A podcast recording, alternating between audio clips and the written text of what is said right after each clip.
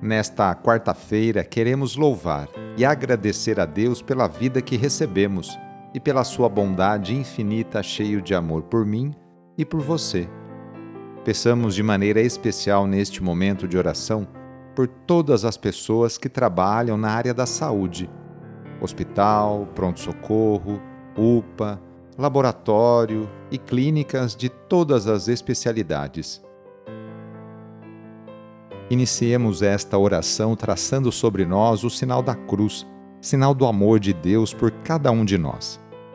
Em nome do Pai, do Filho e do Espírito Santo. Amém. Senhor nosso Deus, nosso Pai, nós cremos em vós, nós esperamos em vós, nós vos amamos, nós vos agradecemos este dia e vos damos graças porque estamos com vida Oferecemos este dia ao Senhor com todas as nossas alegrias e sofrimentos, com todos os nossos trabalhos e divertimentos. Guardai-nos do pecado e fazei de nós instrumentos de vossa paz e do vosso amor. Ajudai-nos a observar vossos santos mandamentos. Amém. Quarta-feira, dia 22 de setembro, o trecho do Evangelho é escrito por Lucas, capítulo 9, versículos de 1 a 6. Anúncio do Evangelho de Jesus Cristo segundo Lucas. Naquele tempo, Jesus convocou os doze, deu-lhes poder e autoridade sobre todos os demônios e para curar doenças, e enviou-os a proclamar o reino de Deus e a curar os enfermos. E disse-lhes: Não leveis nada para o caminho, nem cajado, nem sacola, nem pão, nem dinheiro nem mesmo duas túnicas. Em qualquer casa onde entrardes, ficai aí, e daí é que partireis de novo. Todos aqueles que não vos acolherem, ao sairdes daquela cidade, sacudi a poeira dos vossos pés como protesto contra eles.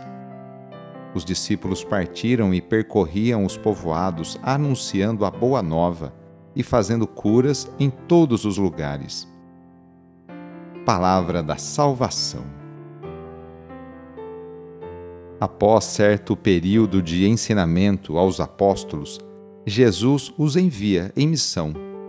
Dá-lhes poder e autoridade sobre as coisas que oprimem as pessoas. Objetivamente, o que deverão fazer? Anunciar o reino de Deus, isto é, que Jesus está presente e traz seu projeto de vida e liberdade para todos, para mim e para você, hoje. Além disso, Jesus lhes dá o poder de curar as doenças. É um projeto inédito, revolucionário, que vai mexer com as estruturas da sociedade. Jesus e seus apóstolos não fecharão os olhos diante das injustiças que o povo sofre. Não omitirão a verdade, mas proporão a transparência nos relacionamentos. São pregoeiros de uma sociedade assentada sobre a prática do amor, da justiça e da fraternidade. Ao enviar seus apóstolos, Jesus prevê conflitos, porque nem todos estão abertos para acolher o reino de Deus e dele fazer parte. Hoje, quarta-feira, é dia de pedir a bênção da água a bênção da saúde. Jesus Cristo passou a vida fazendo bem e curando cada um de suas enfermidades, tanto as físicas quanto as psíquicas.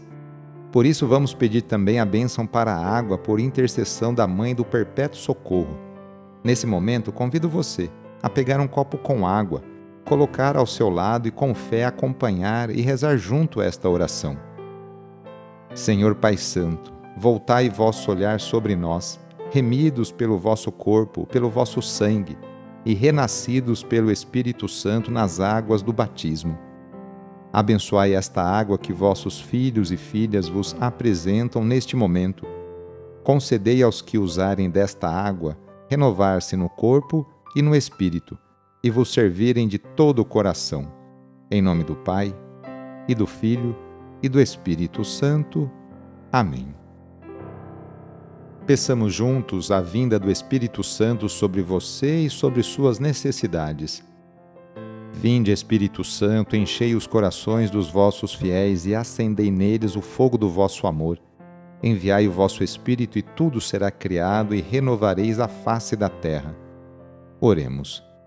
Ó Deus, que instruístes os corações dos vossos fiéis com a luz do Espírito Santo, fazei que apreciemos retamente todas as coisas segundo o mesmo Espírito e gozemos da sua consolação. Por Cristo nosso Senhor. Amém. A nossa proteção está no nome do Senhor, que fez o céu e a terra. O Senhor esteja convosco, Ele está no meio de nós. E pela intercessão de São Judas Tadeu, desça sobre você, sobre a sua família, sobre o seu trabalho e intenções, a bênção do Deus Todo-Poderoso.